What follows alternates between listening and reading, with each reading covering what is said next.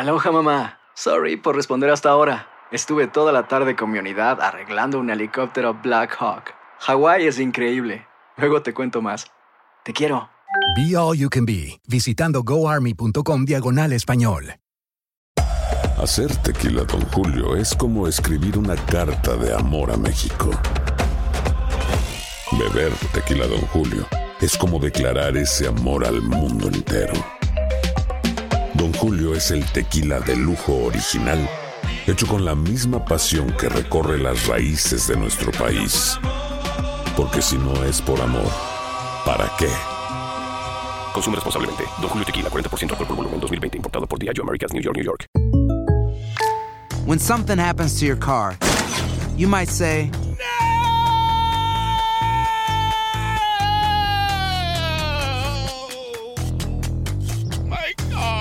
but what you really need to say is something that can actually help. Like a good neighbor, State Farm is there. And just like that, State Farm is there to help you file your claim right on the State Farm mobile app. So just remember, like a good neighbor, State Farm is there. State Farm, Bloomington, Illinois. Boost Mobile tiene una gran oferta para que aproveches tu reembolso de impuestos al máximo y te mantengas conectado. Al cambiarte a Boost, recibe un 50% de descuento en tu primer mes de datos ilimitados. O, con un plan ilimitado de 40 dólares, llévate un Samsung Galaxy A15 5G por $39.99. Obtén los mejores teléfonos en las redes 5G más grandes del país. Con Boost Mobile, cambiarse es fácil. Solo visita boostmobile.com. Boost Mobile, sin miedo al éxito. Para clientes nuevos y solamente en línea, requiere AroPay. 50% de descuento en el primer mes requiere un plan de 25 dólares al mes. Aplican otras restricciones. Visita para detalles. Escuchas los podcasts de Buenos Días América, compártelos y ayúdanos a informar a otros.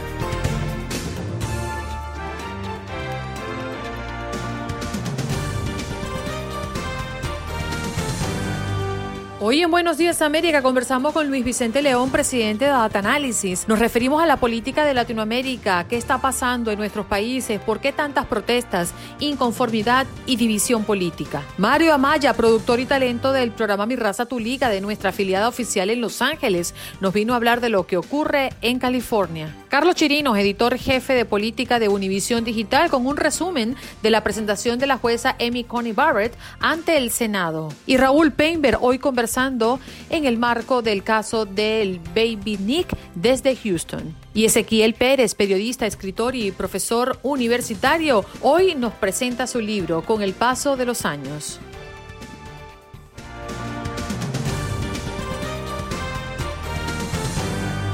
Bien, queremos recordarles que el 1-833-867-2346 está a su entera disposición. Usted puede marcar a partir de este momento. Recuerden que este programa es suyo. El tema del día, a menos de tres semanas de las elecciones y siendo los hispanos la primera minoría en Estados Unidos, ¿creen ustedes que este país debería tener mejores relaciones con las naciones latinoamericanas antes que con las de otros continentes? Esa es la pregunta que tenemos sobre la mesa, porque hoy también vamos a estar conversando con un conocedor de las políticas en nuestros países, ¿no? Definitivamente conversar con Luis Vicente León, presidente de Data Analysis, es un privilegio y hoy estaremos hablando de la política de Latinoamérica, qué está pasando en nuestros países, por qué tantas protestas, inconformidad, división política, en fin. En base a eso queremos hoy eh, destacar nuestro tema del día. Así que si usted quiere mm, eh, interactuar con nosotros a raíz de nuestro tema del día, bienvenido. Si usted quiere hablar de otro tema, pues siéntase en la libertad de hacerlo. Vámonos a las líneas telefónicas, el 1-833-867-2346 está a su entera disposición, así que llame a partir de este momento. Muy buenos días, Carlos. ¿Cómo estás? ¿Cómo amaneces? Buenos días, Andreina, buenos días. Mira, excelente tema el que tú pusiste sobre la mesa hoy. Y, y es muy importante. Yo siempre me pregunté por qué Estados Unidos nunca no, no- nos quiso eh, guiar con la economía suya como lo hizo con los países asiáticos. Yo siempre pensé que nosotros, con todos los recursos minerales que tiene su- eh, Latinoamérica, tendríamos que ser una potencia económica como son los asiáticos. Y, y, y yo me acuerdo cuando estaba Fidel, mitad Latinoamérica defendía a Fidel Castro, que tenía naves eh, rusas en sus costas, después defendieron los regímenes. Entonces el anglosajón no se confía de países que cambian de gobierno depende, eh, ¿cómo te puedo decir? El soborno que les dan a ellos. Es increíble. Yo, mira, yo vengo de Argentina, un país tan rico en ganadería, gas, acero, tantas cosas, y, y Estados Unidos siempre estuvo diferente con nosotros, cuando nosotros tendríamos que ser una potencia. Mira el mismo Brasil. Ok, Brasil tiene otra mentalidad, es otro eh, bajo el dominio de los portugueses, es muy industrializado, pero digo yo, los países pequeños como Uruguay, Argentina, Ecuador, Colombia, tienen tantos recursos, han estado siempre diferentes y, los, y nosotros latinoamericanos somos tan trabajadores, tan capacitados, pero Estados Unidos no se confía de sus gobernantes, son muy, ¿cómo puedo decir? Eh, muy sinvergüenza los gobernantes de Latinoamérica. Pienso que ese es uno de los grandes problemas. Mm. Eh, que Estados Unidos no se confía de los gobernantes de Latinoamérica. Mm. Nosotros como...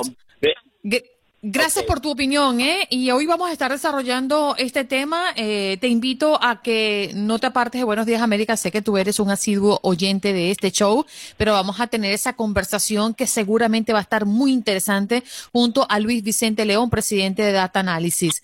Vamos a hablar un poquito de lo que también fue noticia hace pocas horas. El hijo menor de Trump tuvo coronavirus pero nuevas pruebas revelan que ya se recuperó según la primera dama. Vamos a revisar esta información que nos ofrecen nuestros compañeros de Noticias Univision. Hoy la primera dama Melania Trump reveló una información que la Casa Blanca nunca compartió cuando se dio a conocer que el presidente y su esposa habían dado positivo a la prueba del coronavirus. En un comunicado, Melania dijo que después de que ella y el presidente Trump contrajeran el coronavirus, su hijo Baron, de 14 años, dio negativo sin embargo, mi temor se hizo realidad cuando le hicieron la prueba de nuevo y salió positivo. Afortunadamente es un adolescente fuerte y no mostró ningún síntoma. La primera dama relató cómo fue su experiencia personal lidiando con el COVID-19. Experimenté dolores corporales, tos y dolores de cabeza y me sentí extremadamente cansada la mayor parte del tiempo. Elegí ir por un camino más natural en términos de medicina, optando más por las vitaminas y la comida sana.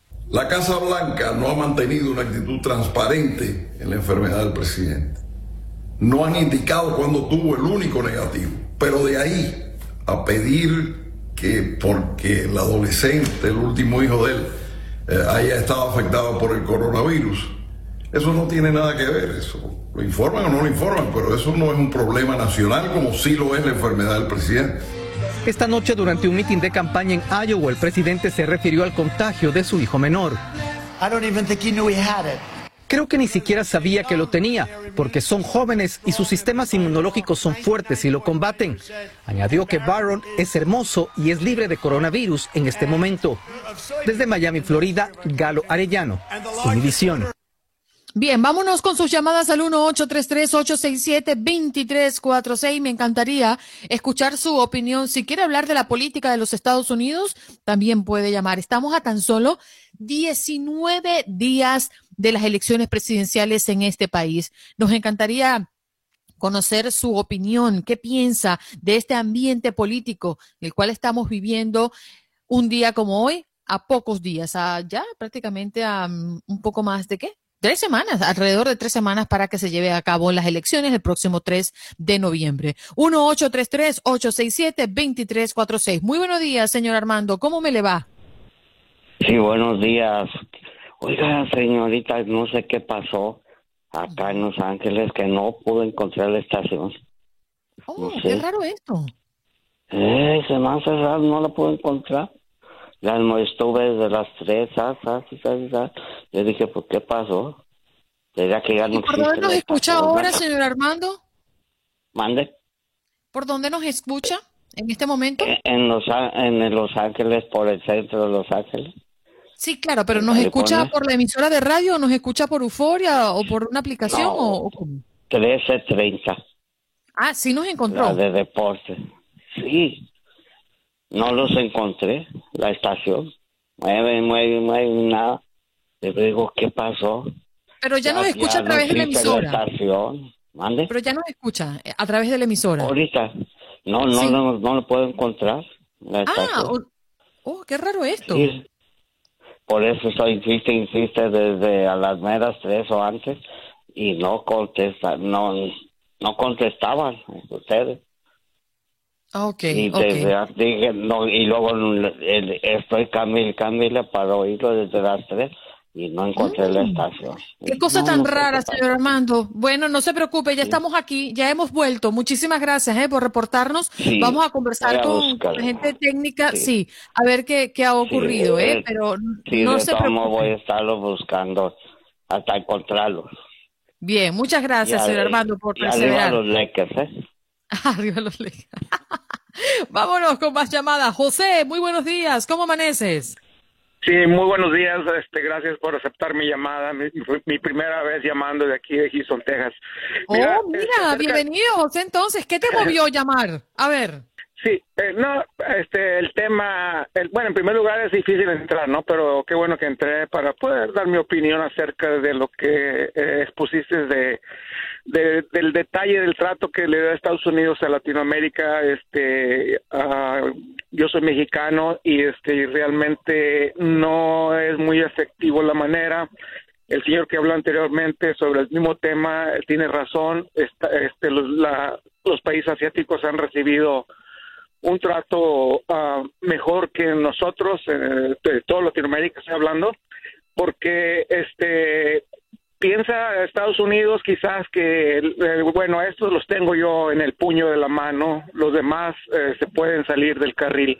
Y no fue así, ¿verdad? No ha sido así. Tenemos el ejemplo de Cuba, de Venezuela, que se han salido del carril por lo mismo, porque Estados Unidos se cree dueño de todo Latinoamérica y no es así. Surgen este, líderes latinoamericanos que que sabemos que, que bueno que nos damos cuenta que, que sucede eso verdad con el trato de esa manera y no es correcto.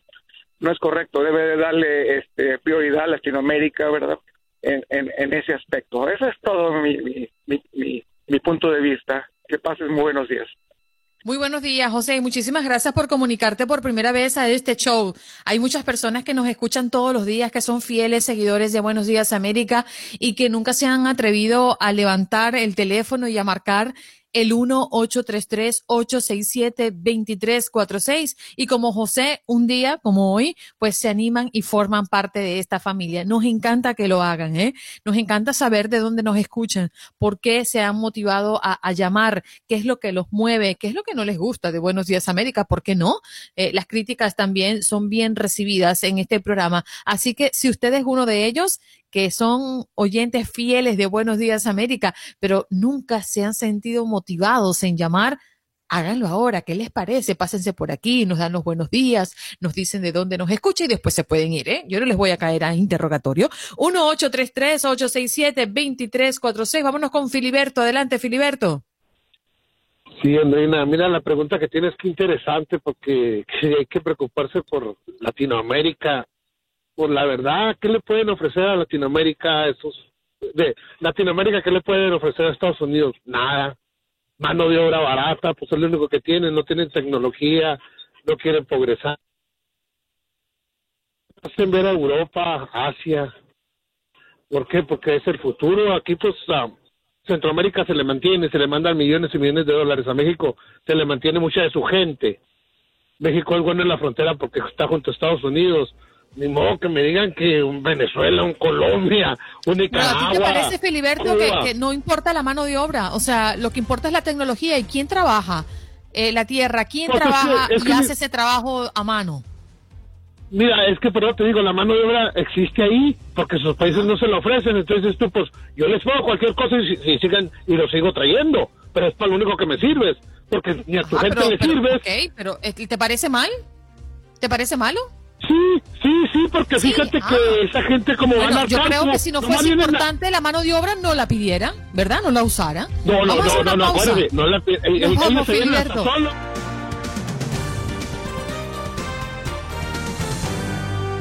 Uno 833 nuestro punto de contacto, nuestra línea telefónica. Y es que así de contentos nos ponemos nosotros cuando llega el doctor Mejía Torres. ¿Cómo está, mi querido doctor? Muy buenos días. Buenos días, Andreina. ¿Sabes cómo yo me siento? De- como tengo la misma impresión de un bosque incendiado cuando le cae una lluvia fresca. Así me siento yo cuando hablo contigo. Mucho cuidado, doctor. Revivir. ¿Qué hay? ¿Cómo amanece, mi querido doctor? Lo hemos recordado, recordado mucho durante los últimos días, ¿eh? Qué bueno que está por aquí para que nos dé un cariñito, para que nos hable así como usted nos habla, bonito. no, yo aprendo de ustedes, de ti, de Juan Carlos, de la otra joven que está en México. Mira, hay algunas cositas, Andreina. Hoy es Día Mundial del Lavado de las Manos. Es sumamente interesante que hoy 15 de octubre, eh, tú sabes, cada año hacen como unos intentos de romper el récord mundial Guinness eh, del mayor número de personas simultáneamente lavándose las manos. Lavarse las manos es una de las medidas más efectivas eh, y menos costosas para preservar la salud. Se estima que el 57% de enfermedades de vía digestiva viene por ingerir alimentos o no lavarse las manos después de haber salido del baño o antes de comer. La mayoría de parásitos, por no decirte casi todos, pero la gran mayoría tienen una fase larvaria que es en una fase eh, de huevo que es en la tierra. En el intercambio de manos se estima que casi 150 millones de bacterias tú intercambias con cualquier persona cuando tú le das una mano. Lavarse las manos es interesante, pero quiero aprovechar para aclarar algo que no, no veo que se haga hincapié sobre eso. Que la gente no distingue y veo pocos profesionales de la salud o de salud pública trabajando este aspecto del conocimiento, que hay que diferenciar un desinfectante, un antiséptico de un antibiótico. El antibiótico eh, puede ser externo, pero normalmente es interno. Tú lo puedes inyectar, lo puedes dar en cápsula y administrar de muchas formas. Los desinfectantes son para superficies externas solamente. Generalmente son tóxicos si usted lo ingiere y puede provocar la muerte. Pero hay una característica que yo quiero destacar. La gente dice, bueno, me voy a lavar las manos con agua y jabón o con cualquier gel antimicrobiano, pero se lo quita de una vez. Eso es grave error. Usted tiene que durar de 30 a 45 segundos. Si puede durar más, mucho mejor, con el desinfectante en la superficie de la piel. Ninguna bacteria va a morir así, right now, hizo facto, porque entra en contacto con el desinfectante. Tiene que tener un tiempo de exposición para poder morir.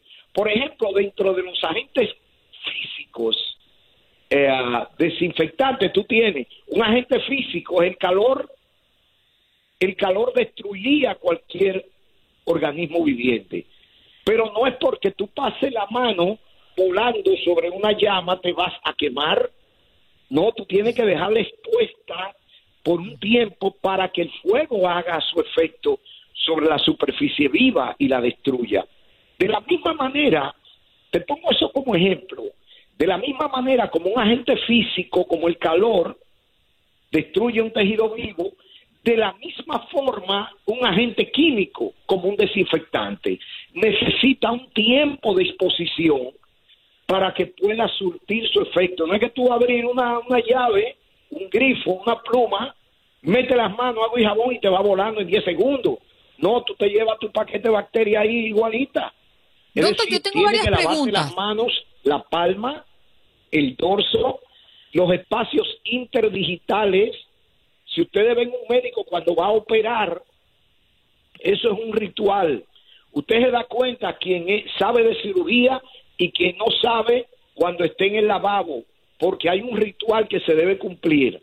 Primero los dedos por fuera, luego la parte interna de cada dedo, el dorso de la mano, luego la palma de la mano, las uñas. En las uñas se acumulan muchos residuos eh, de todo tipo, residuos orgánicos. Hay que aclararle a las personas que cuando se habla incluso de basura biodegradable es porque los microorganismos pueden destruirla. Hay basura no biodegradable, es decir, en un plástico tú vas a encontrar pocas bacterias, en un vidrio, porque la bacteria no come en vidrio, la bacteria no comen plástico. Por eso tú ves que esa basura no biodegradable te dura millones de años. Andreina. Ah, doctor, yo tengo varias preguntas. Rapiditas, Ajá. a ver si, si me las puede responder. Uno, recuerdo en clases de salud y ciencia en mi colegio donde decían lavarse las manos antes de usar el baño y después de usar el baño. ¿Por qué es importante esto? Antes y después. Bueno, antes de usar el baño se refiere porque hay gente que entra al baño a hacer higiene íntima. Entonces hay bacterias que puede ser que tú no, lo te- no la tengas en tus órganos eh, eh, eh, pu- públicos y, y al tratar de lavarte las manos, poner una, una mano sucia en agua con un poco de jabón, tratar de higienizarte, entonces lo que haría es sembrar las bacterias dentro de tu cuerpo que se convertiría en un caldo de cultivo. Nosotros haríamos, lo hacíamos mucho. Toda nuestro, todo nuestro organismo está tapizado de microorganismos. A todo, todo, todo, todo un cuerpo, desde la coronilla hasta la planta de los pies. Ahora, tú dices, pero ¿por qué yo no tengo una infección? Muy sencillo. Hay tres condiciones que tienen que darse en cualquier microorganismo para producir la enfermedad que él generaría. Primero es la invasividad. Tiene que ver el momento de vulnerabilidad para invadir al cuerpo. La segunda es la toxicidad, es decir, la capacidad que tenga ese microorganismo ahí para producir toxinas. Y la otra es la patogenicidad o capacidad de generar la enfermedad. Es decir, por ejemplo, tú tienes la pipí del ratón, produce una enfermedad que se llama leptospirosis. Si un ratón se hace pipí en un, en un estanque de agua, en cualquier lugar, una fuente abastecedora de agua, eso está lleno de leptospira. Y tú te puedes estar bañando con agua que tiene leptospiras de la orina del ratón, que te va a producir una leptospirosis. Pero para ella entrar a tu organismo, tú tienes que tener alguna grieta o fisura en la piel para que por ahí entre las leptospiras. ¿Te das cuenta? Es decir, que la bacteria tiene que agotar la fase de invasividad para entrar. Porque también un exceso de higiene es peligroso. Tiene que haber un balance todo el tiempo. Porque tú, hay, hay Por eso bacterias. es que usted recomienda bañarse una vez a la semana, ¿no? Eh, No, no. Dice un amigo mío que la- las cáscaras resguarda el palo. Y se baña dos veces a la semana. Doctor, Pero, la otra pregunta que le tenía. mira. Mire, la otra pregunta, lavarse las manos con agua y jabón y agua fría o agua caliente. Agua caliente mucho mejor. Acuérdate que el calor es un agente físico antibacteriano, pero que una, una superficie eh, que está esterilizada no quiere decir que no tenga bacterias.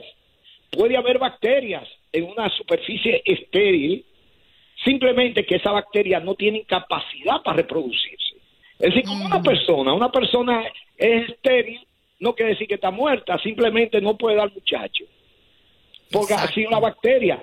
El peligro de la bacteria es su capacidad de multiplicarse. A nosotros ahora nos cogen un un- una muestra de cualquier parte del cuerpo y tenemos bacterias por todas partes. Ahora, ¿están en una cantidad suficiente para generar la enfermedad? No. Andreina, antes de irme, quiero que tú me permitas y el equipo de producción en un minuto destruir muchas mentiras que escucho en tu programa de los seguidores del presidente. Así no puede avanzar una sociedad basada en la mentira y el engaño. Todos los días oigo decir que el flu mata más gente que el coronavirus. Eso es una vil y vulgar mentira.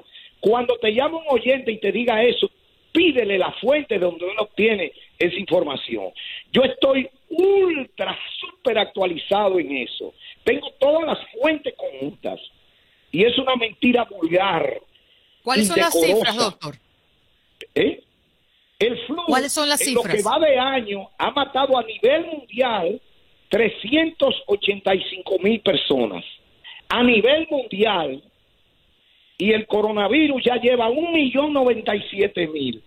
Decir otra mentira que quiero ya para terminar. Decir que todos los muertos se pegan al coronavirus. Vulgar mentira.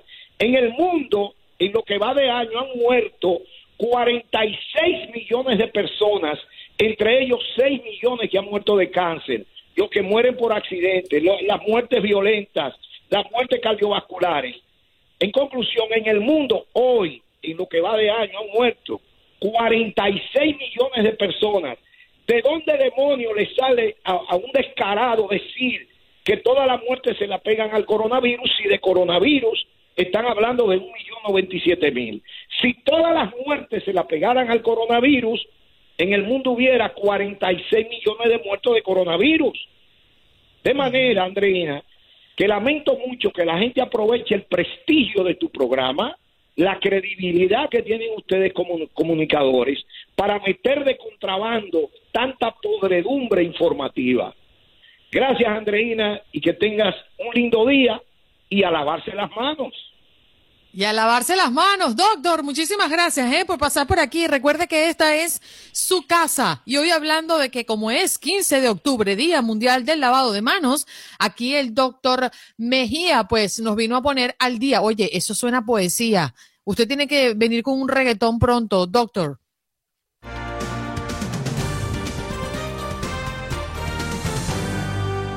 Con Max Pérez Jiménez, que está listo en Nueva York. Oye, Max, muy buenos días. ¿Qué está pasando con un registro de aumento alarmante en casos de coronavirus en varios vecindarios hispanos en el Bronx? ¿Cuáles son esos vecindarios? ¿Cómo está, Andreina? Buenos días. Hoy, bueno, eh, estamos hablando de, del Bronx. Estamos hablando de Kingsbridge y de eh, Fordham Row en el Bronx. De acuerdo con las cifras, la tasa de infección ha ascendido al 2.7%, algo que podría perjudicar nuevamente a los comercios del área. La consecuencia es que van a cerrar los restaurantes, van a cerrar las peluquerías y van a cerrar los barberos, han expresado eh, eh, los políticos de la zona. Estoy hablando de el concejal Fernando Cabrera que dijo que esta es su mayor preocupación del retroceso que podría recibir la zona tras el aumento de 2.7% de coronavirus, esto en el Bronx ahora, Andreina. Bueno, Andreina, y hoy es 15 de octubre. Yo sé que el 15 para ti es muy, muy halagador, pero en la ciudad Claro, de Nueva York... Cheque. Me encanta. Sí, en la ciudad de Nueva York es el último día para que los neoyorquinos que faltan se hagan contar en el censo 2020. Tras la decisión de la Corte Suprema de poner fin al conteo, líderes comunitarios, activistas y autoridades de la ciudad de Nueva York hacen un llamado urgente y maratónico para que participen. Y recuerden que no hay que temer porque la información es completamente confidencial. Y recordar, Reina, que si no llenamos el censo, entonces va a haber un recorte de presupuesto eh, para todo el mundo. Menos, menos dinero para las escuelas, menos dinero para los hospitales. Por lo tanto, hay que dejarse contar.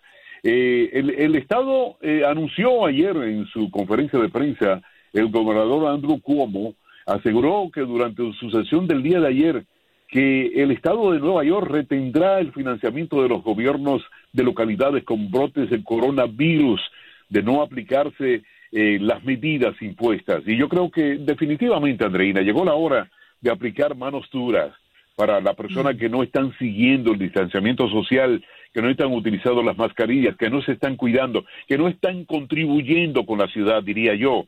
Entonces, ¿sabe qué? Vamos a aplicar manos duras para, para estas personas. El problema es que pagan justo por pecadores, porque Eso todo el mundo... mismo, Max. Sí. Esto es lo que yo temo. ¿eh? Eh, los que sí se han, eh, los que sí han respetado las medidas sugeridas y los que sí eh, le ponen especial interés a este asunto también se van a ver perjudicados. Todos están metidos en el mismo saco y a veces siento que no es justo, ¿no? Max, ese tenemos que despedirnos. Gracias por estar aquí. ¿eh? Un abrazo para ti. Hasta tomorrow. Un abrazo y disfruta tu día 15. Gracias. Don Cheque está llegando. Hacemos una pausa y ya regresamos con más.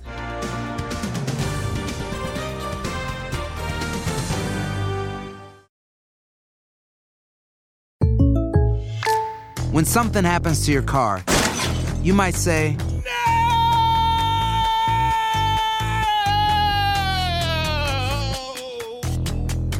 My car. but what you really need to say is something that can actually help. Like a good neighbor, State Farm is there. And just like that, State Farm is there to help you file your claim right on the State Farm mobile app. So just remember, like a good neighbor, State Farm is there. State Farm, Bloomington, Illinois.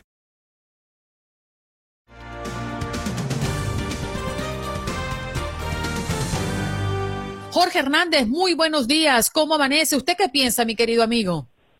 De usted, wow, estamos en jueves. ¿Cómo estás, Andreina, mi querida amiga? Buenos días, América. Yo lo que pienso es que tienes toda la razón. Nosotros como latinos acostumbrados a esos besitos, abrazos, que nos pongan estas restricciones, pero es necesario. Estamos viendo lo que está sucediendo en Francia, Andreina, es terrible. Nueve ciudades han sido puestas una vez más en toque de queda debido al rebrote de los casos de COVID-19 y nosotros no queremos que esto suceda aquí en nuestra área, ya apenas acaban de reabrir los negocios. ¿Tú te imaginas cerrar nuevamente el negocio sería la quiebra para muchísimos de ellos?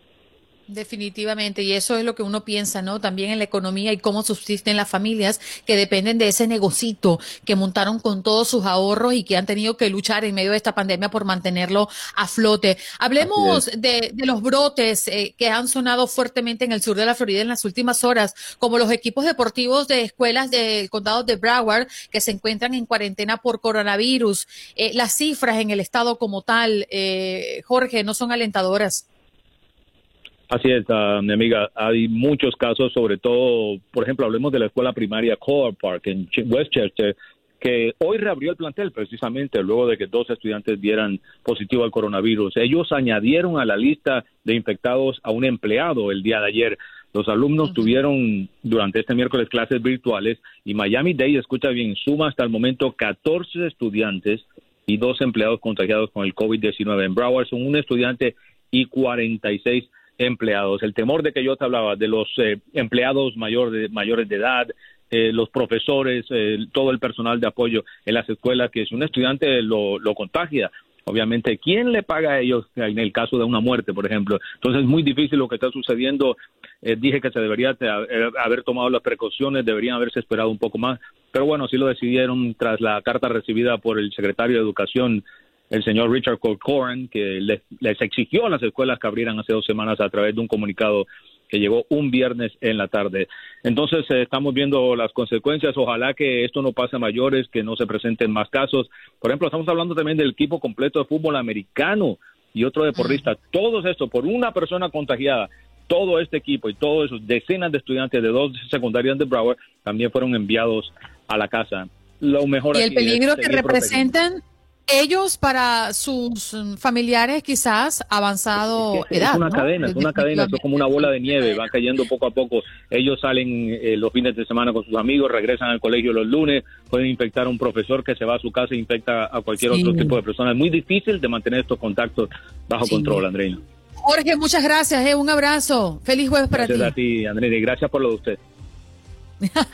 Jorge Hernández, periodista de Univisión 23 Miami, ya regresamos.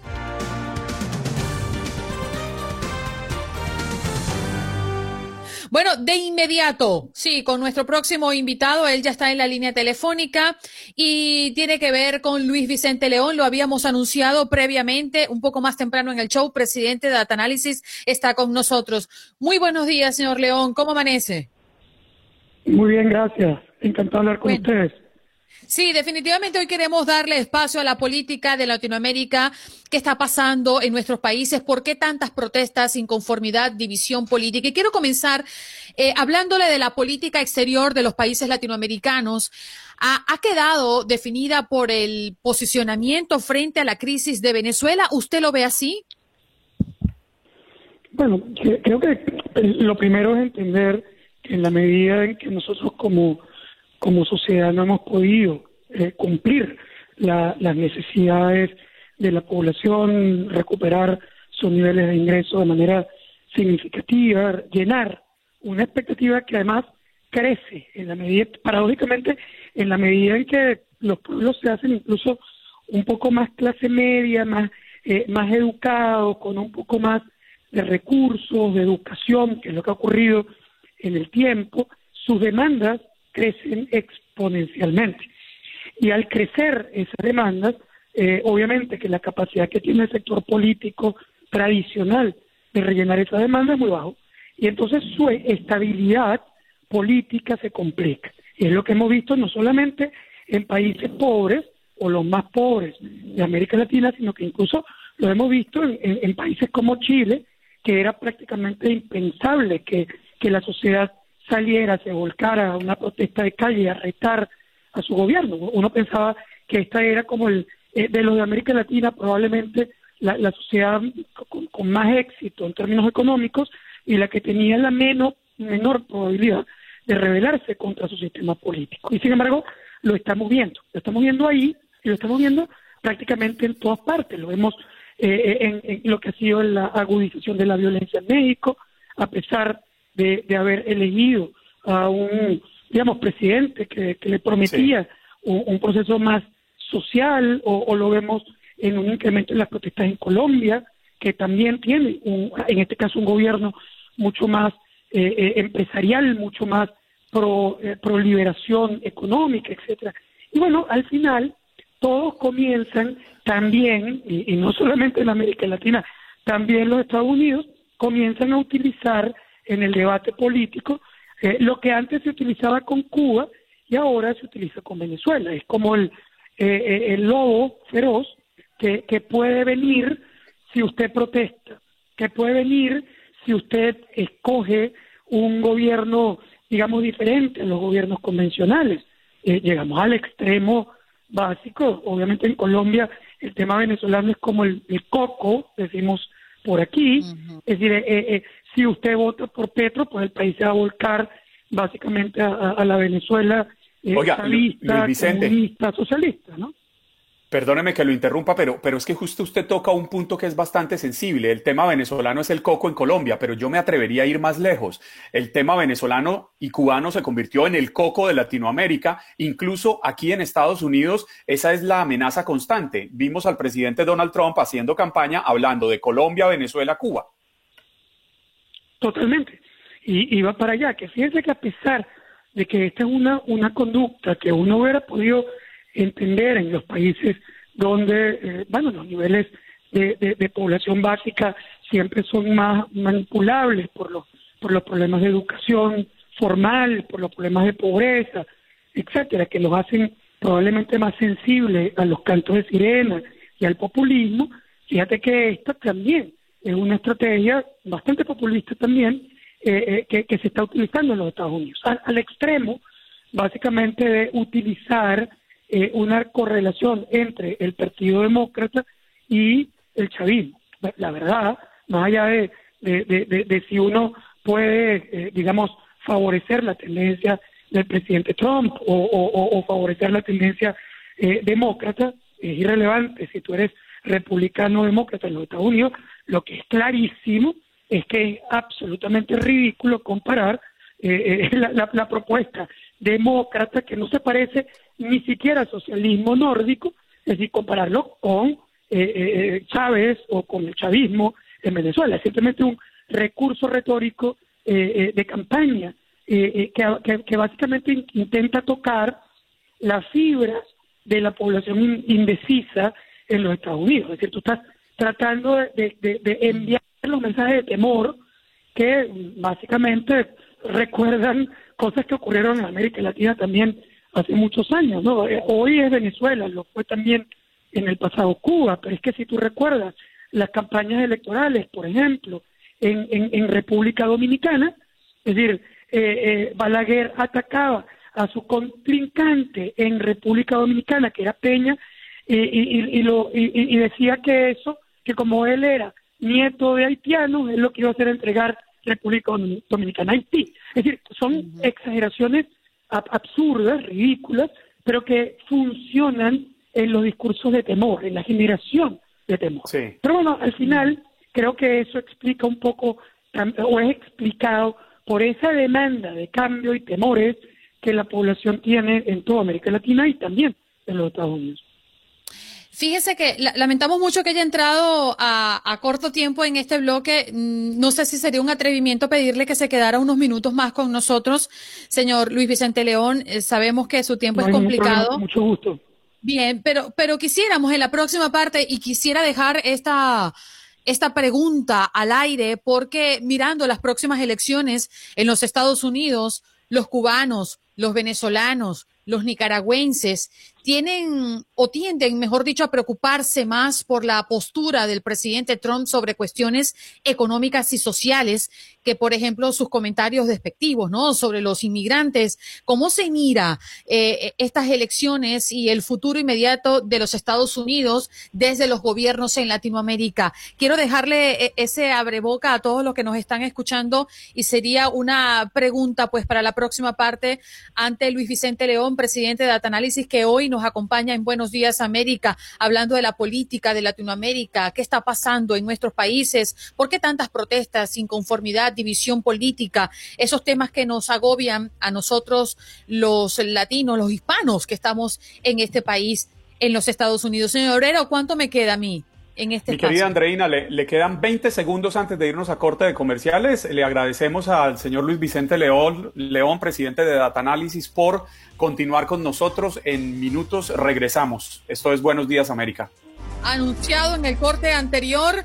Continuamos en compañía de Luis Vicente León, presidente de Data Análisis, hablando de la política de Latinoamérica, qué está pasando en nuestros países, por qué tantas protestas, inconformidad, división política.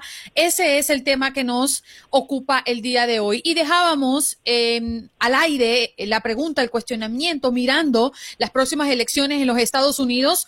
Los cubanos, los venezolanos, los nicaragüenses tienden a preocuparse más por la postura de Trump como sobre cuestiones económicas y sociales, que por ejemplo sus comentarios despectivos sobre los inmigrantes. ¿Cómo se mira esto, señor Vicente León, desde los gobiernos en Latinoamérica? Bueno, mira, yo creo que hay, como, como lo has planteado, una diferencia muy importante entre eh, los propios latinos. Hay, eh, eh, bueno, una posición muy crítica en los latinos que viven en los Estados Unidos sobre la posición de Trump eh, frente a la inmigración. Y, también lo hay en los mexicanos, por ejemplo, que se sienten básicamente afectados por la, amenaza, por el, tema del muro, por eh, eh, la reducción de su relación en el, Tratado de Libre Comercio, etcétera. Entonces ahí hay una, una posición latina que es más bien un poco alérgica a la posición de Trump. Sin embargo, es distinto en el caso, eh, por ejemplo, de los venezolanos. Y digo que es distinto porque independientemente de lo que es el discurso migratorio, eh, la posición de Trump absolutamente firme en contra del gobierno Maduro y, sus amenazas, sus acciones, sanciones, eh, etcétera, contra tanto funcionarios como la ejecución de gobierno, es vista por los venezolanos los venezolanos, sobre todo los venezolanos en los Estados Unidos, es decir, los venezolanos eh, migrantes en los Estados Unidos, he visto como un apoyo, como un acompañamiento a la búsqueda de cambio en Venezuela. Y eso hace que cubanos y venezolanos en, por ejemplo, la Florida, sean muy proclives al voto republicano o al voto hacia Trump porque lo sienten un aliado en ese proceso. En Venezuela, en cambio, es un tema distinto. Y, digo que es un tema distinto porque, para, paradójicamente, la acción del gobierno Trump en términos de sanciones se separa claramente en, términos de apoyo y rechazo a la sanción eh, eh, eh, en dos niveles completamente distintos. Las sanciones personales del gobierno americano contra funcionarios chavistas es aplaudida, es respaldada por una mayoría contundente de los venezolanos en Venezuela. Pero las sanciones petroleras, financieras, eh, eh, eh, gasolina, etcétera, es una historia distinta, porque a los venezolanos que viven en Venezuela también les afecta la sanción sin haberse resuelto el problema político. Recordemos que ya estas sanciones frente a Venezuela tienen más de 20 meses y el resultado concreto, que es provocar un cambio político, no existe. Entonces eso genera más bien angustia en los venezolanos en Venezuela. Luis Vicente, rápidamente, porque el tiempo se nos acaba, eh, según lo entiendo, según interpreto sus palabras, podríamos deducir que el pasado latinoamericano, si me refiero al pasado latinoamericano, le doy eh, unos nombres puntuales, Ortega en Nicaragua, Chávez Maduro en Venezuela, Correa en Ecuador, Morales en Bolivia, los Kirchner en, en, Argentina, eh, este pasado latinoamericano podría ser decisivo y podría generar un peso en el voto de algunos sectores hispanos en Estados Unidos. ¿Usted lo ve así? Sin duda, sin duda. Por supuesto que todo el bagaje histórico eh, eh, de izquierda en América Latina, pero también las necesidades de cambio que se han generado, las búsquedas de, modernización, son parte del gran debate eh, latinoamericano hoy. Uno, tú, has mencionado a, los gobiernos de izquierda radical, pero también ha habido gobiernos de derecha radical o, gobiernos autoritarios de derecha en América Latina y ha sido pendulante.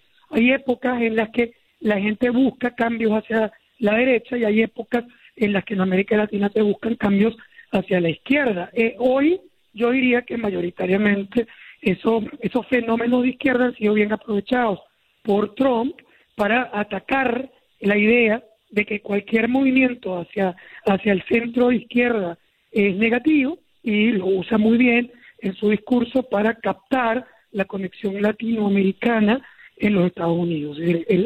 esa construcción de la idea de que los demócratas son parecidos a eso que tú has descrito, como Ortega, como Chávez, como Maduro, le, funciona en, algunos mercados eh, eh, latinos de manera muy importante.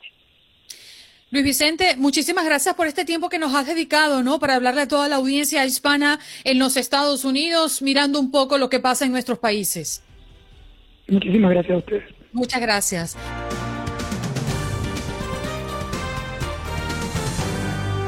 Bueno, vámonos, vámonos de inmediato a Los Ángeles porque ya está listo nuestro querido amigo Mario Maya. Muy buenos días, señor Mario. ¿Cómo me le va? ¿Cómo está, muchachos? Muy elegante. Claro, así, así tiene que ser todos los días. Muchachos, ¿cómo están? Buenos días. Bien, bien, estamos contentos por aquí porque te tenemos todos los días como parte de esta familia. Oye, eh, Mario, aumentan los casos de coronavirus en espacios laborales por reuniones familiares en Los Ángeles. Sí, eso es ah, lamentable, ¿no? Y pues ah, ya se viene hablando mucho de la segunda oleada ya en Nueva York, en Miami y ahora pues aquí en, la, en el condado de Los Ángeles o en el estado de California, pues no es la excepción y lamentablemente no hacemos casos, ya dijimos hace unos días, las manifestaciones, los 20 mil que se reunieron en, la, en el consulado de Turquía, para los de Azerbaiyán, más de 20 mil personas, las fiestas de, o la celebración del campeonato de los Lakers, las manifestaciones siguen todavía aquí en el sur de California, la gente no para de hacer fiestas, ese tipo de reuniones y en, y en los trabajos, pues también eh, muchas personas no toman ese cuidado necesario y eso es lamentable, ¿no? Este, se han incrementado los casos, eh, hace, mm, eh, no, no, hemos llegado todavía a los 2.000 casos por día aquí en el sur de, aquí más que todo aquí en California o aquí en Los Ángeles, pero pues sí es preocupante, 1.600 casos diarios y todo eso sí está preocupando a las autoridades de salud, lamentablemente, muchachos, y eso es hay que tener demasiado cuidado, hay que tener muchas precauciones. Si no, si, si no, va, si no salen, es mucho mejor y eso es lo que recomienda las autoridades. Si no tienen nada que hacer, pues es mejor no salir. Ya se canceló lo que es eh, la, la celebración de Halloween y eso pues ya dijo el, el, alcalde Garcetti de que pues definitivamente este año es mejor de que no saque a sus niños a pedir dulce porque puede ser muy pero muy peligroso. Óigame, Mario, eh, ¿usted me permite cambiarle de tema, irme un poquito hacia la, hacia la política? A ver es que eh, veo que hay una polémica desatada ya alrededor de el, interés del Partido Republicano de instalar buzones para que los votantes dejen las boletas electorales, buzones de los que no son oficiales, lo que llevó a una especie de confrontación con el secretario de Estado Alex Padilla, que les exigió que los retire precisamente porque son considerados ilegales. ¿En qué puede terminar toda esta disputa? Bueno, sí, ya, ya se les dijo, ¿no? Inclusive el día de ayer estaba mencionando, ya se dijo, por favor, que retiren todos esos buzones que son ilegales y que pues también las autoridades electorales también están trabajando en esa situación porque pues ellos dicen que también ellos dicen que tienen su derecho en la Constitución, no sé en qué parte dice que se los eh, que se los ampara de que pueden colocar buzones porque también ellos se quieren dedicar a, a recolectar esas ah, boletas electorales pero pues sí, en California ya les dijeron, ¿saben qué? Empiecen a retirar si no van a tener consecuencias legales. Eso fue lo que se dijo el día de ayer. Y aparte también está otra situación de que las autoridades electorales, al igual que las autoridades estatales como locales, eh, eh, hay amenazas de que quieren boicotear las votaciones. Por primera vez en la historia yo escucho ese tipo de frases de que quieren boicotear las elecciones aquí en el estado de California, pero ya les avisaron también, nadie puede llegar con un tipo de, de cualquier clase, ningún tipo de armas a un centro, a un recinto electoral, porque es un delito federal y tampoco nadie lo puede intimidar si usted va a ejercer su voto. Es su deber y así que es su derecho, así que también ya les advirtieron de que por favor no hagan ese tipo de acción porque también están preocupados porque hay ciertas amenazas de boicot en las elecciones. Mario Maya desde Los Ángeles, muchísimas gracias eh, por compartir con nosotros. Nos vemos mañana, viernes. Oye, fue viernes, día de Don Cheque. Espero que lo disfrutes. ya, se lo gastó. Chao, Yo ya- Mario. yo- yo- a mí me entra y así mismo se va, rapidísimo se acaba. Ya me, ya me amenazaron que tengo que llevar a mi señora a Sephora. Mario. Un abrazo, Mario. Bye.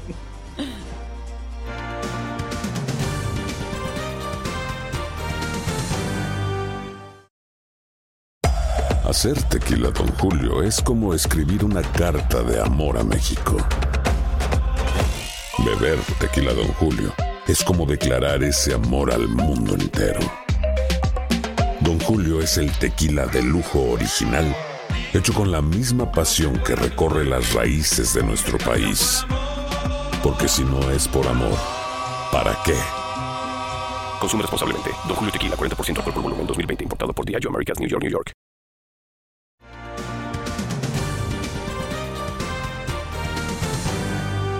Parte de esta familia de Univisión, eh, ya está conectado con nosotros Carlos Chirino, editor jefe de política en Univisión Digital. Carlos, muchas gracias por estar con nosotros.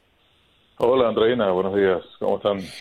Muy bien, muchas personas no entienden un poco la dinámica que se está sosteniendo alrededor de Amy Coney Barrett. Eh, resolvió sin mayores tropiezos, de hecho, en la tercera jornada de audiencias ante la Comisión Judicial del Senado. Después de esto, ¿qué y cuándo se podría estar teniendo una respuesta definitiva si estará en ese puesto o no estará en ese lugar? Eh, Carlos, explícanos un poco. Bueno, no hay que ponerlo tan en condicional todo esto. Se va a producir, salvo que haya un cataclismo político o natural que, bueno, es imposible predecir, por supuesto.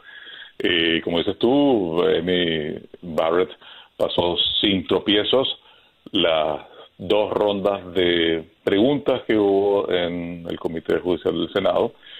Eh, lo que destaca como en los últimos años este tipo de procesos de confirmación se han convertido un poco en un teatro político, ¿no? Un poco una pantomima. El, en el caso de Amy Barrett, así como Brett Kavanaugh antes de ella y de Gorsuch antes incluso de Brett Kavanaugh al principio del gobierno del presidente Trump, eh, siempre fueron eh, postulados que contaron con la aprobación del Partido Republicano incluso antes de que empezaran los procesos, el, sistema en marcha de las audiencias y el interrogatorio. Se supone que todo este proceso es para que se conozca el candidato, se cuestione incluso su filosofía judicial en unos casos, pero eso no ha pasado. Hemos visto básicamente unas audiencias en las que los republicanos, por un lado, han defendido a Barrett como la mejor elección hecha por el presidente Donald Trump en su promesa de eh, poner jueces más conservadores en la Corte y los demócratas la han atacado no a ella directamente, sino a la decisión de Trump precisamente de llevar a la Corte más a la derecha para tratar de eh, blindar en el aspecto legal las medidas que está tomando su gobierno y que seguirá tomando eventualmente y en el caso de que ganara un segundo periodo eh, seguirá tomando. Eh, dicho todo esto, hoy es el último día formal del proceso. No va a estar Amy, Cor- eh, Amy Barrett, sino van a estar testigos que van a dar fe de su carácter, a favor o en contra, promovidos por ambos partidos. Eh, algunos dirán que es una excelente académica y que en sus tres años como jueza ha tenido un cierto historial que algunos con su- seguridad presentan Pero es decir, su última exposición en jornadas de audiencia fue ayer para ella.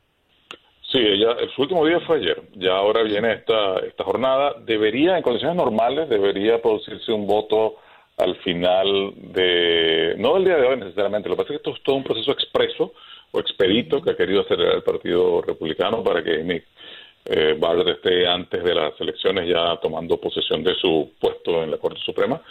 Eh, sin embargo, eh, la única maniobra de dilación que pueden usar los demócratas para evitar que eso suceda es posponer el voto durante una semana aproximadamente. Hoy no va a haber voto en el comité. El comité tiene que dar un informe aprobatorio y pasar eso al Pleno del Senado. Y el Pleno del Senado es el que finalmente vota a favor o en contra de la nominación. Ya sabemos que va a votar a favor porque los republicanos tienen la mayoría simple que hace falta para aprobar a un juez de la, de la Corte Suprema.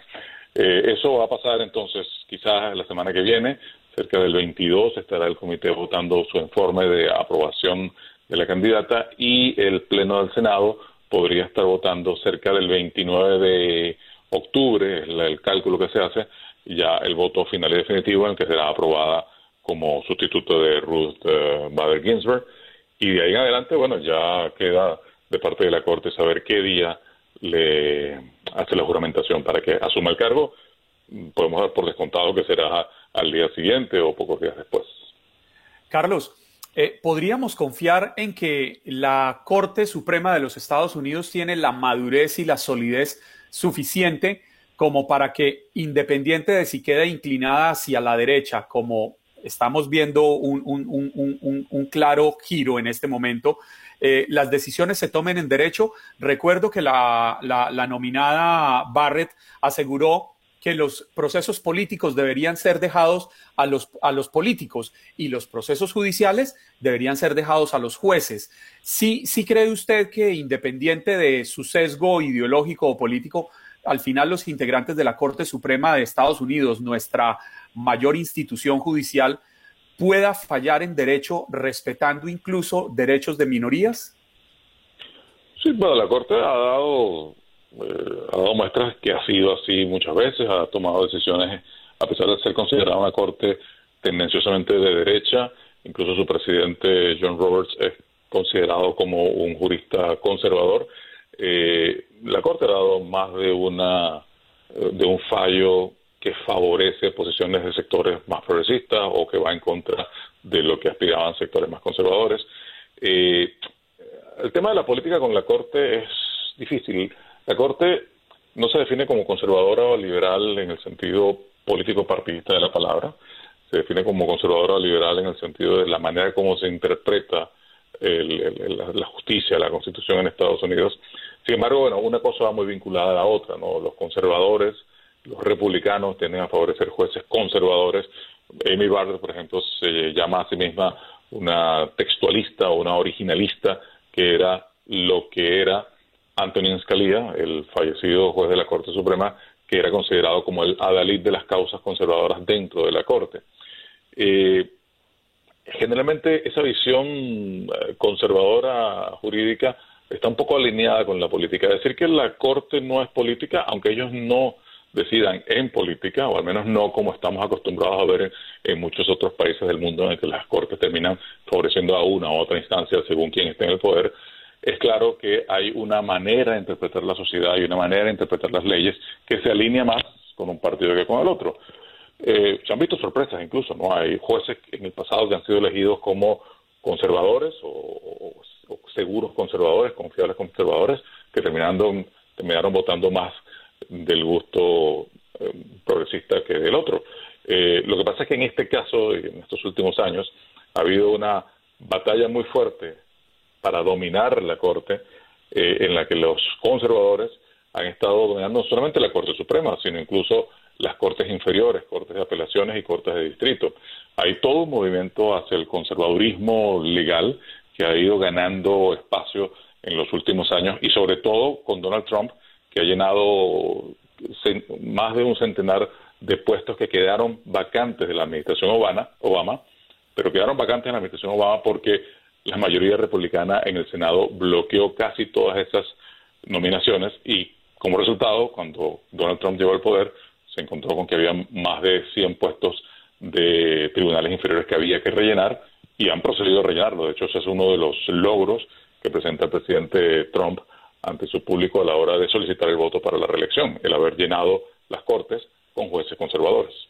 Mm. Carlos, agradecemos tu tiempo, ¿eh? que hayas pasado por Buenos Días América para darnos un resumen de la presentación de la jueza Amy Coney Barrett ante el Senado. Esperemos las próximas semanas. Estamos a tan solo 19 días de las elecciones presidenciales en este país. 19 días, que es una eternidad. Ave María. y para nosotros los periodistas ni se diga. Sí, exactamente. Gracias, Carlos. Un abrazo para ti. Que tengas excelente jueves. Un gusto. Hasta luego. Bien, Carlos Chirinos, editor jefe de política de Univisión, con nosotros.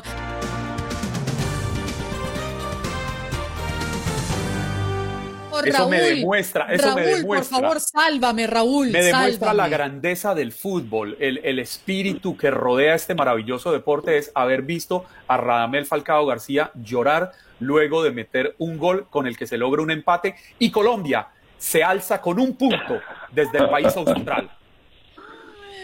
Painter, ¿cómo estás, oiga señor Raúl? ¿Cómo me le va? ¿Qué tal, Andreina? ¿Cómo estás? Aquí sufriendo un poco. Fíjate que hoy fue todo un escándalo en el barrio. Te voy a explicar. Desde muy temprana hora los vecinos volteaban asombrados, eh, se asomaban, ¿qué está pasando? Eh, de algunos carros de, de patrulla, algunos helicópteros que, que trataban de ver por qué había actividad tan temprano en esta, en esta casa que nunca abre los ojos antes de las ocho, ocho y media de la mañana. Y todo fue que, bueno, hoy me levanté con un gusto enorme, este, dejé preparado todo un set, eh, eh, diría yo, no, no televisivo, casi que cinematográfico, para poder entrar con ustedes en vivo y a todo color a través de la señal de Facebook. Pero alguna Asesorado jugada nos hizo esa aplicación que no, no, no quiso, yo creo que es el destino, que pudiéramos estar, eh, digamos que tú a tú a través del video de esta mañana. Así que bueno, una disculpa Quiero que sepas no que quiero llorar. Te esperaba ver en esta Ah. pantallita. Andreina, si tú supieras, me paré a las 5 de la mañana, me metí a bañar. Tú sabes, ese proceso para peinarme duró casi una hora. Después de eso, bueno, pues buscar No, no, el no dudo tus guardarropa, esfuerzos para nada, pero aquí la audiencia está Recibir- alborotada. recibir y decían, pero bueno, ¿dónde está hasta el peluquero vino hoy en la mañana. Le- le- fue desde Homestead, Florida, fue el barbero de Juan Carlos Aguiar, porque Raúl Painberg quería verse como el parcero de Andrea, Andreina Gandica. Bueno, corrí desde las, déjame decirte, desde las 7 de la mañana corrí hasta por una bufanda. Acá hace calor, pero dije yo, no, no puedo desentonar con esta elegancia que hoy en la mañana tiene Andreina y Juan Carlos. Dije, voy a usar una bufanda. Eh, así que bueno, hasta las cosas de Navidades en paquete. Podrás dar una idea del nivel de frustración que siento en este momento de no estar en video con ustedes. Pero bueno, aquí estamos. Nosotros también lo lamentamos. Oiga, pero yo, Bueno, le, yo, le, yo le propondría Estamos algo, vivos. es que- yo le propondría porque es que quedan muy poquitos minutos y Raúl tenía muchas preguntas personales para hacernos. Uy, O, o- uy. o quiere hoy, Andreina, o quiere aplazarlo para un día en que podamos tener la entrada magistral de Raúl Painberg al Facebook Live. eh, no, bueno, lo que pasa es que ya no tenemos tiempo y Painter tiene una situación técnica, entiendo. ¿Cierto? Pero sí, claro, claro, claro, por supuesto, por supuesto. Pero podríamos, podríamos tratar de, eh, de hacerlo este jueves, si a ustedes les parece bien. Y bueno, obviamente una disculpa con la audiencia por esta eh, eh, anomalía técnica que no, no pudimos superar esta mañana, pero que seguramente el jueves tendremos bajo control. Es Sí, decir, yo- el martes, porque ya es jueves. Exacto. Yo propongo que nosotros hagamos un ensayo previo para así asegurarnos de que todo funcione. Nos quedan dos minutitos, Raúl, pero ¿querías traernos algún tema en particular en el tiempo que nos resta? Bueno, básicamente, eh, Andreina, yo creo que hay algo interesante que vuelve al debate nacional, más allá de lo que es eh, la pandemia y esta recta final de la vida política de los Estados Unidos rumbo a las elecciones del 3 de noviembre, que por cierto hay que decir un gran nivel de participación en la votación anticipada en varios en varios estados, pero lo es eh, la muerte de un pequeñito de tan solo 10 meses de nacido, mejor conocido como Baby Nick, que ha puesto, repito nuevamente, en el debate nacional el hecho de tratar o no de mantener con vida eh, a personas que entran en un estado de muerte cerebral, un estado vegetativo. Y naturalmente que existe, por un lado, eh, una valoración fría, pero muy directa de la ciencia médica, que ordena que después de determinado tiempo la persona tenga que ser desconectada de los implementos que lo mantienen eh, naturalmente con una vida artificial. Y por otro lado, ese complejo sentimiento de los familiares más cercanos que buscan o tratan de no desprenderse de alguien en espera de un milagro que difícilmente va a llegar. ¿A qué nivel de sufrimiento sometemos eh, al organismo, al cuerpo humano de una persona que se encuentra en estas condiciones? ¿Es mejor la vida o es mejor eh, desconectarlo y que en la mano de Dios quede obviamente su destino? Ese es el gran debate que ha despertado, repito, el caso de un pequeñito de tan solo 10 meses de nacido, que, eh, bueno, lamentablemente en el traslado que ganó su familia a su casa para ser instalado, eh, repito, en su propia cama, en su propia casa con su familia, a un equipo de respiración artificial, lamentablemente perdió la vida en este intento. Así que, bueno, pues es un poco de lo que quería abordar esta mañana, pero es algo que yo creo que nos puede dejar algo en qué pensar el resto del día. ¿Qué haríamos si uno de nuestros más cercanos familiares se encontrara en esa situación? ¿Tomaríamos la decisión de desconectarlo o esperaríamos la llegada de un milagro? Sí, la verdad es que es una decisión sumamente difícil. Yo creo que los padres luchamos hasta el final, hasta el último momento. Si queda un 0.01% de probabilidades, creo que nos aferraríamos a esa probabilidad. Eh, Raúl, gracias por estar con nosotros y te prometo un ensayo previo para estar conectados el próximo martes. claro que sí, Andreina. Un abrazo muy fuerte. Juan Carlos, un beso para ti, Andreina, y saludos para toda la audiencia. Seguro. Raúl, Raúl. con nosotros desde Texas. Hacemos una pausa al regreso. Mucho más de Buenos Días, América.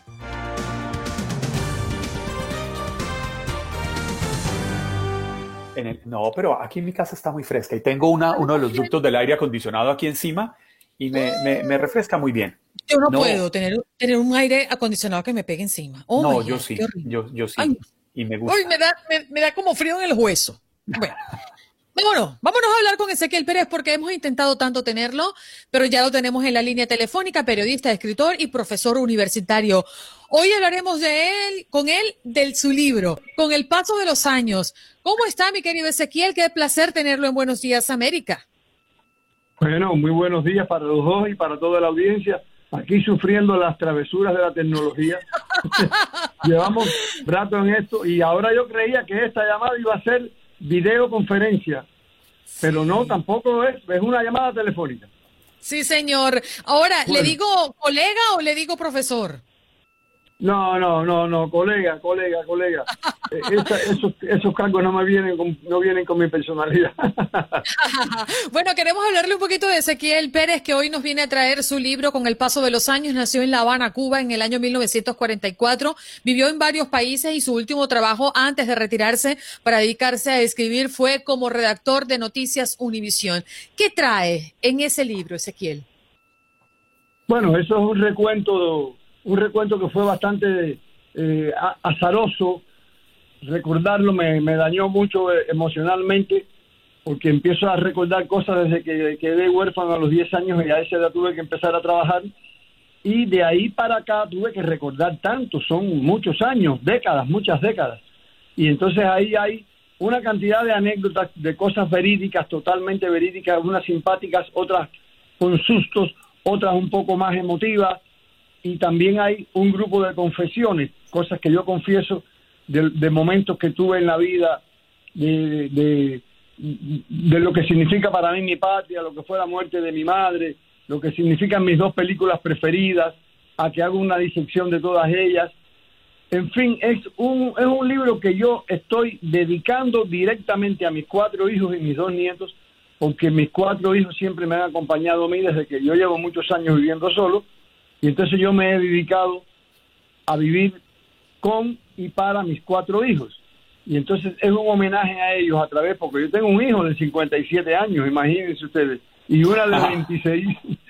Y una de las anécdotas perfectas, precisamente es esa, que a mí en Univisión me decían el hombre de las cuatro décadas como la canción aquella de Ricardo Arjona, Señora de las cuatro décadas, a mí me decían el nombre de las cuatro décadas, porque yo tuve un hijo en cuatro décadas, uno en cada década consecutiva. ¡Wow! Ezequiel. Sí, dime. Ezequiel, yo, yo sí no voy a hacer lo de Andreina, yo no le voy a preguntar cómo le digo, si le digo colega o le digo profesor, porque yo prefiero decirle amigo, porque usted a lo largo de tantos años ha sido mi amigo y usted sabe que lo quiero con el alma. Ezequiel, ¿qué tanto influyó esta pandemia para lanzarse a terminar el libro? Porque yo ya, lo, el libro tiene una particularidad, se puede leer al derecho o al revés o arrancar en el centro porque son historias separadas las unas de las otras, cuentos.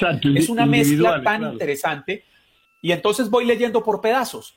Abro y en la página que caigo, echo hacia atrás o hacia adelante el siguiente capítulo y son capítulos muy cortos.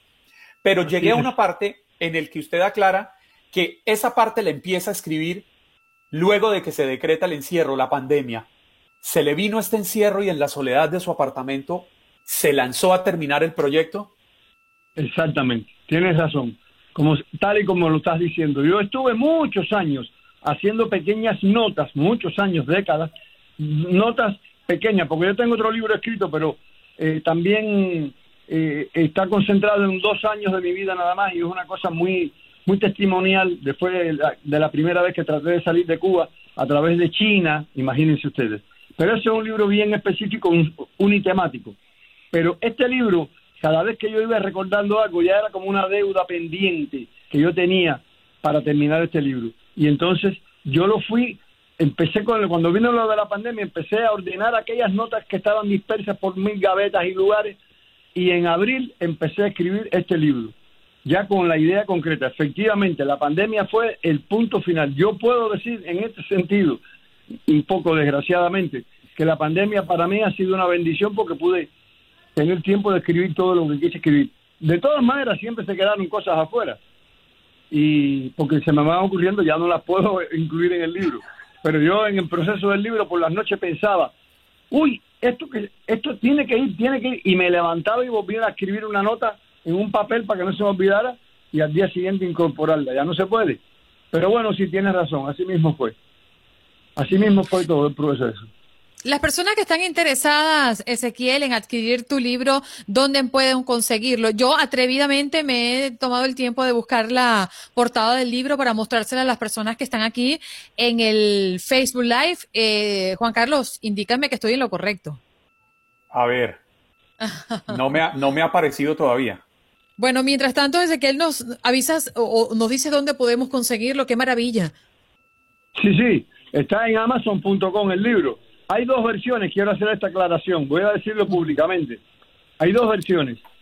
Una en blanco y negro que cuesta 12 dólares y una que para mí, yo lo, yo lo digo así, me lleno mucho la boca y muy largo para decir, increíblemente, en 58 dólares porque tiene las fotos en colores. Es la única diferencia. El libro tiene 49 fotos donde grafico quiénes son mis actores preferidos, mis hijos, mis animales, mis mascotas. Hay de todo ahí. Pero lo que pasa es que es una enorme diferencia de 12 a 58. De todas maneras, hay mucha gente que se han comprado el libro en, el libro de lujo, la edición de lujo, pero es en amazon.com. Oye, Ezequiel. Cuesta 12 dólares. Aquí lo estamos viendo, definitivamente en las pantallas de nuestro Facebook Live. Todos, eh, y usted que es profesor lo sabe, cuando escribimos, escribimos con un propósito, porque queremos o pretendemos que tras esa lectura o tras esa entrega de texto quede algo en particular. ¿Por qué escribes? ¿Por qué crees que se van a quedar los que lean tu libro? Yo digo en alguna parte que yo quiero que disfruten de mis anécdotas y que aprendan de mis confesiones, en las cuales yo admito algunos errores que quisieran que los demás no, no cometieran. Y bueno, básicamente eso, pero el libro realmente está dedicado a mis cuatro hijos y, y está escrito con una palabra, una sola palabra, describe el, el intríngulis, el meollo del libro, que es la palabra sinceridad.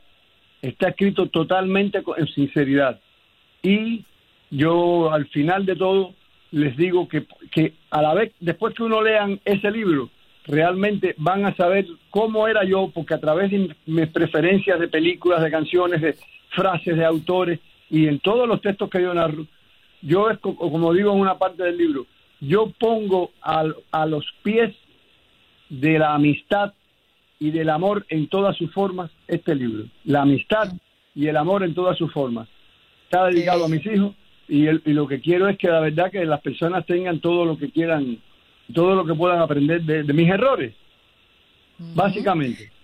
Bueno, Ezequiel, aquí todo el mundo anda embelesado con tu libro, con tus historias y quieren más de uno ya salir corriendo a Amazon para comprarlo. Muchas gracias eh, por darnos la oportunidad de conocer un poquito más de ti y por ofrecernos esta joya que seguramente va a estar dentro de mi biblioteca próximamente. Muchísimas gracias, Andreina. Un abrazo y un beso para cada uno de ustedes y un saludo muy afectuoso y lleno de sinceridad para toda la audiencia. Muchísimas gracias.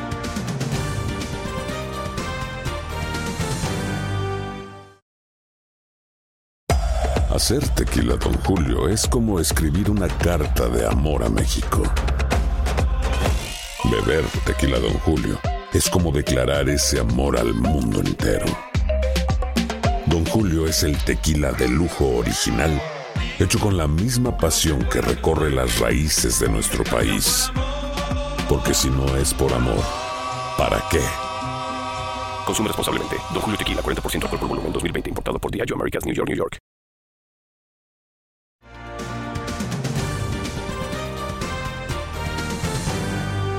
Bueno, nos vamos prácticamente, eh, parcero. Hoy ha sido un día que se lo hemos dedicado eh, a nuestros países, hablando de mm, las relaciones de la política en Latinoamérica. Y de hecho, conversamos con Luis Vicente León, presidente de Análisis, a propósito de nuestro tema del día y escuchando a nuestra audiencia de qué piensa alrededor de las relaciones entre Estados Unidos y nuestros países. Así es, Andreina, y nos acompañó también Carlos Chirino, editor jefe de política en Univisión Digital, presentándonos un resumen de cómo va el proceso de ratificación de la jueza Amy Coney Barrett ante el Senado.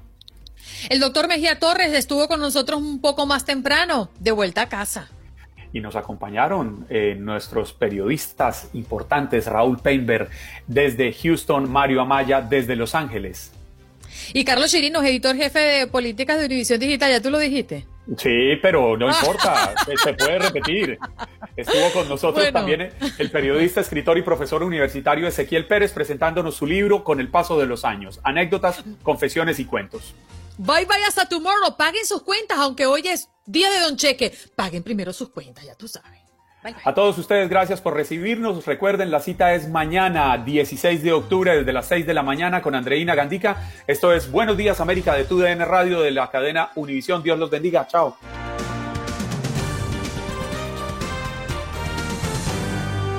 Espero que hayas disfrutado de nuestro podcast y recuerda que puedes seguirnos en las redes sociales en Buenos Días AM. Esa es nuestra página en Facebook. Nos reencontramos en otro podcast.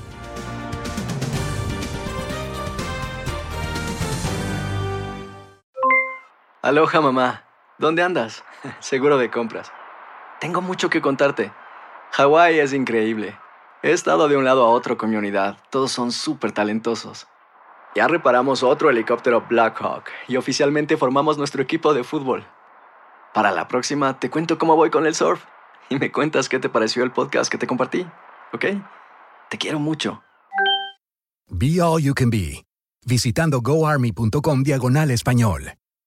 Boost Mobile tiene una gran oferta para que aproveches tu reembolso de impuestos al máximo y te mantengas conectado. Al cambiarte a Boost, recibe un 50% de descuento en tu primer mes de datos ilimitados. O, con un plan ilimitado de 40 dólares, llévate un Samsung Galaxy A15 5G por $39.99. Obtén los mejores teléfonos en las redes 5G más grandes del país. Con Boost Mobile, cambiarse es fácil. Solo visita boostmobile.com. Boost Mobile, sin miedo al éxito. Para clientes nuevos y solamente en línea, requiere AroPay. 50% de descuento en el primer mes requiere un plan de 25 dólares al mes. Aplican otras restricciones. Visita Boost para detalles.